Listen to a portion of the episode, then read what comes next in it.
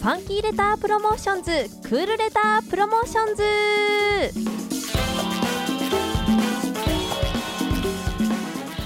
毎月第3水曜日京都市内郵便局から手紙で伝える大切さや楽しさをラジオを通して伝えていくコーナーです。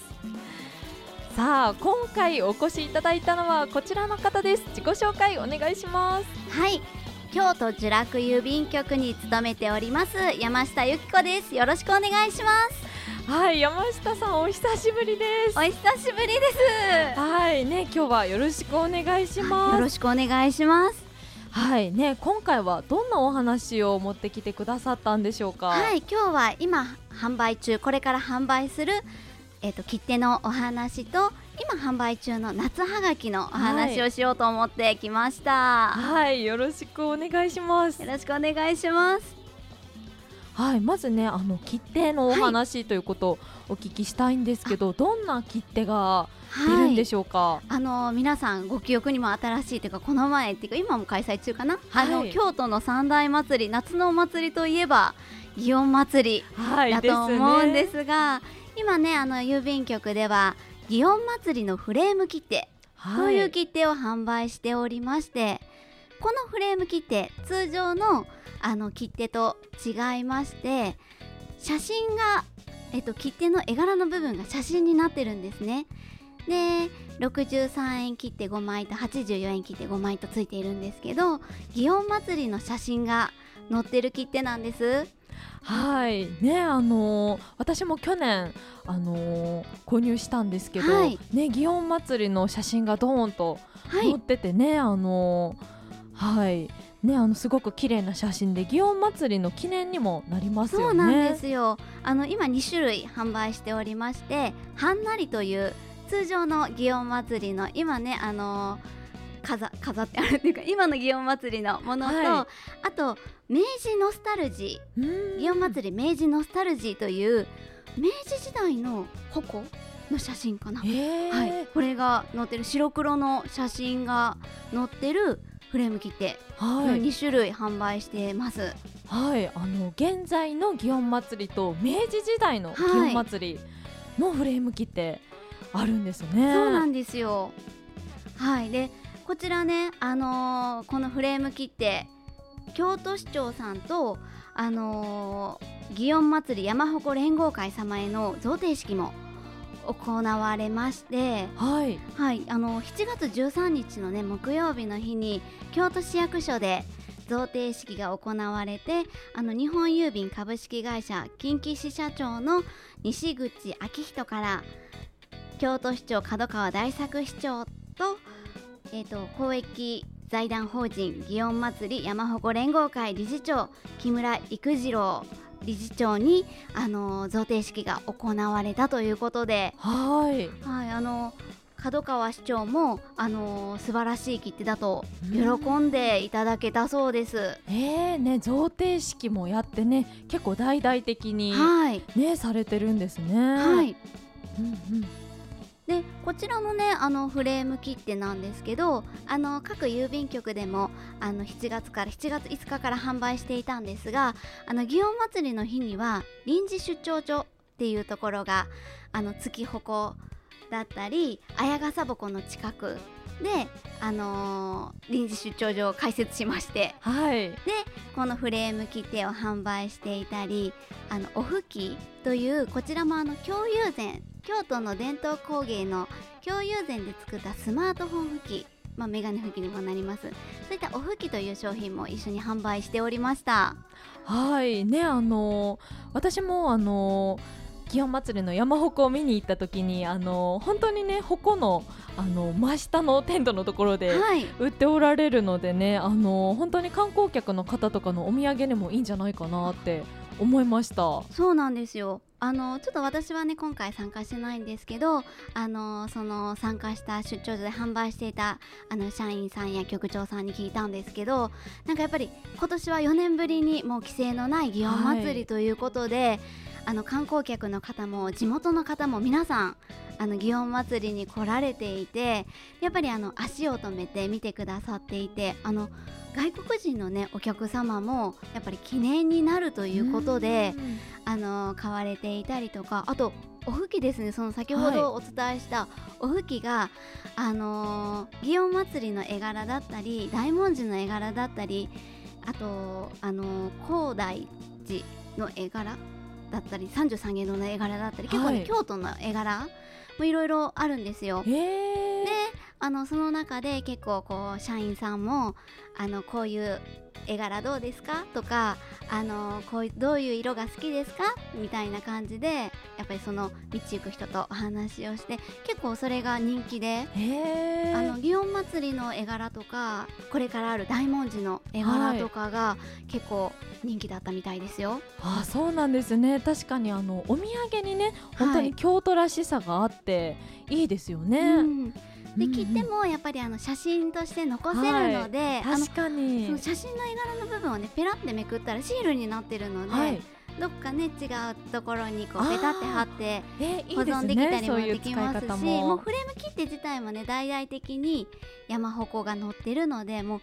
そのワンシートですか、はい、1シートを記念に置いててもらったりあとこういうあのお手紙でもともとは切手なのでお手紙を送られた相手さんにあの残してもらったりもできるので、結構いろんな活用ができる切手ですね。そうですよね。すごくあの写真がフレーム切手に使われている写真が綺麗なので、本当にあの使わずに残しておきたいような感じですよね。はいはい。でねあの先祭りは、はい、の臨時出張所はもう終わったんですかね？はい、そうなんですよ。あの先祭りの方の臨時出張所はあの終わったんですけど、まだね後祭りがこれから開催されますので、えっと7月22日、23日の土曜日、日曜日ですね。こちらの方で、えっと今度は北観音山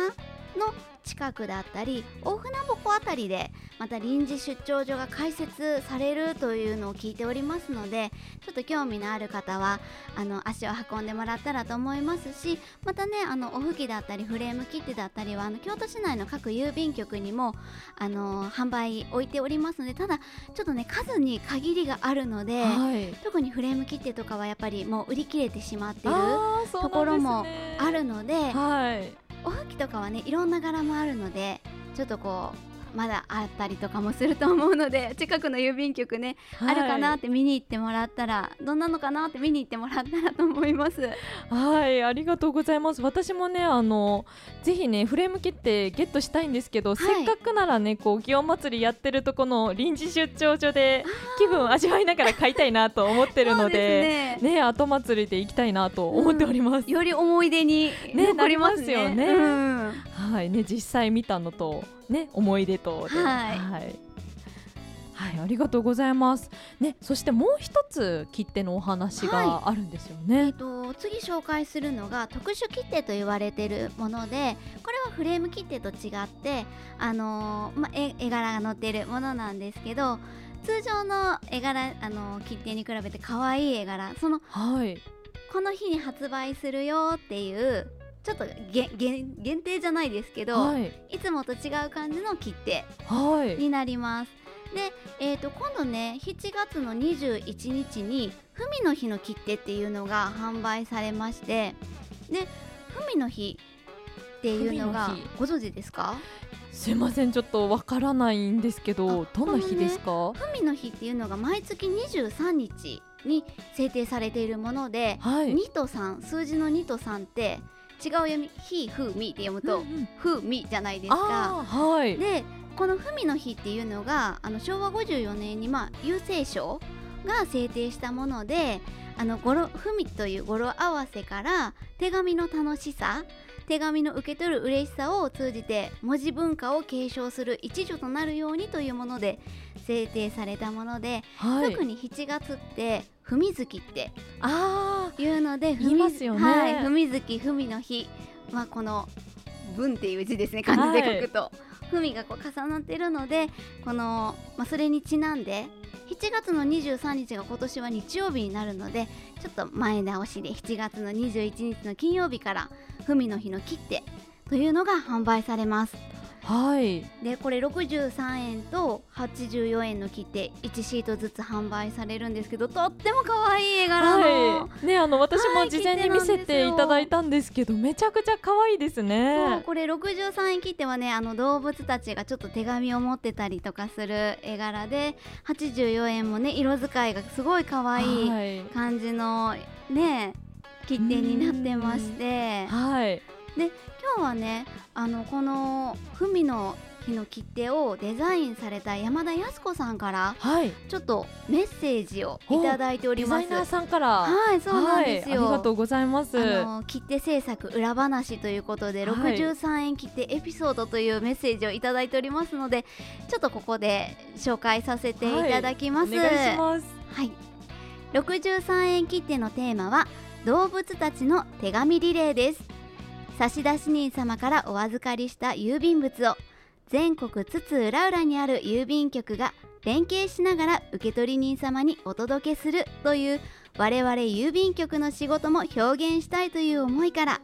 左端の白ヤギさんから右上の黒ヤギさんまでさまざまな動物たちに手紙を届けてもらうストーリー仕立てになっています。実は社内ではどこかに郵便ポストを描いた方がいいのでは？気球の登場が唐突すぎるのでは？などのさまざまな意見が出ました。検討した結果動物たちの温かみのある自然豊かなファンタジーの世界観を大切にしつつ切手をご利用になる時もさまざまな題材を楽しんでいただけるよう今のデザインに落ち着きました。私は切手デザイナーになる前は京都の南山城地区で集配社員として配達していました。この切手シートに描かれた動物たちのように集配か社員で皆様の郵便物をしっかりとお届けしますのでぜひ文の日切手をご購入いただきどしどしお手紙を出していただけたら嬉しいです。はい、はい、ありがとうございます。いただいておりますねあの今のメッセージ聞いていて少しびっくりしたんですけど、はい、デザイナーさんご自身もあの集配社員として働いておられたんですね、はい、そうなんですよ。私もねあのコメントいただいて本当にびっくりしたんですけど、はい、このあの山田康子さんあのでもともとその配達をされていてそのやっぱり皆さんの大事な思いを詰まったお手紙を届けるっていうお仕事にすごい感銘を受けられてで今はこうやってあのデザイナーというお仕事で皆様のね手紙に役立つ切手のデザインをされているということで。ねあの本当にあのメルヘンな世界観というかこう絵本みたいな感じですよね。そうなんですよ。そうしかもこういうその手紙リレーのストーリーがあったなんて、って思って、ね、切手の中でねストーリーがあるって素敵ですよね、うん、あの動物たちがめちゃくちゃ可愛くて、はい、あの小鳥さんにリスさんにウサギさんに小鹿さんにとねたくさんリレーでつながっていくじゃないですか、はい、であの気球が出てくるっておっしゃってましたけど、はい、ねあのうさぎさんが気球に乗って届けてくれてるんですかねこれは、ねねすごい可愛いなって思いました。ねぜひあの7月21日に発売されますのでえあのこのねラジオ聞いてる方どんな切手かなって思われた方はね、ね、ぜひね買いに行ってもらってで手紙どしどし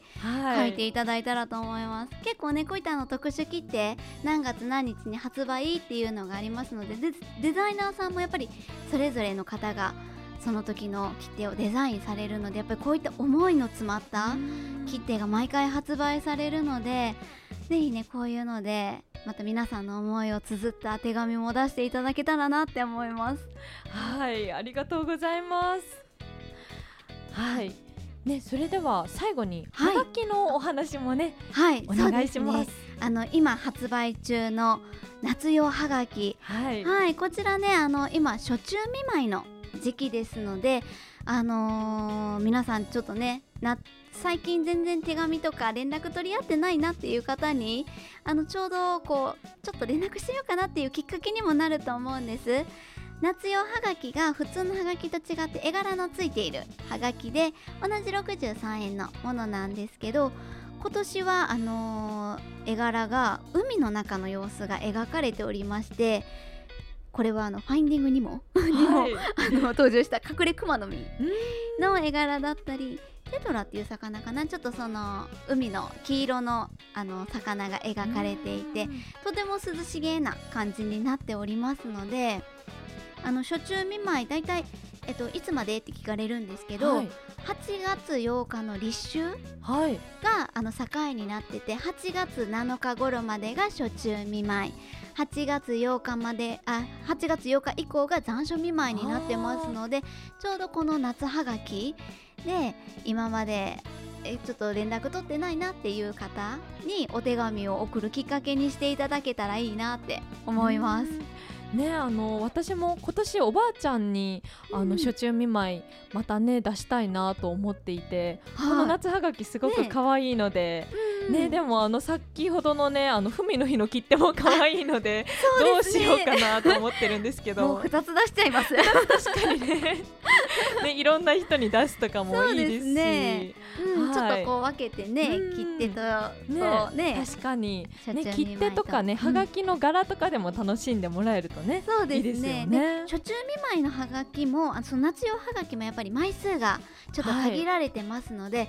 あって思われた方はちょっと急いで郵便局に,、ね、はい、行ってもらった方がちょっと在庫がなくなり次第ね売り切れっていう形になってしまいますので早めに見ていただけたらいいなと思ってます。はいありがとうございます。ありがとうございます。またねあの他にもあの郵便局ではちょっと今日はご紹介してないんですけどあの小学校とか中学校とか子どもたちにあの手紙の大切さを伝える手紙の書き方教室出前授業っていうのを行ったりとかまたあの手紙進行のイベントなどもまたあの開催時より開催したり今後開催予定ですのでぜ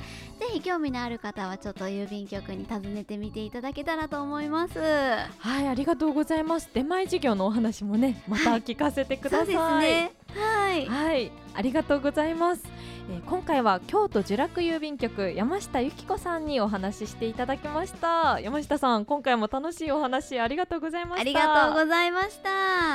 さあそれではね、はい、あの今回も京都市内郵便局さんおすすめの曲を紹介していただけますか？はい。あのー、今日紹介する曲は先ほどちょっとご紹介させてもらったあの「文の日の切手」のデザイナーの山田康子さんからちょっとリクエストいただいた曲で「夜遊びのラブレター」という曲を聴いていただきたいと思います。はいありがとうございます。デザイナーさんからのリクエストです。夜遊びでラブレターお聴きください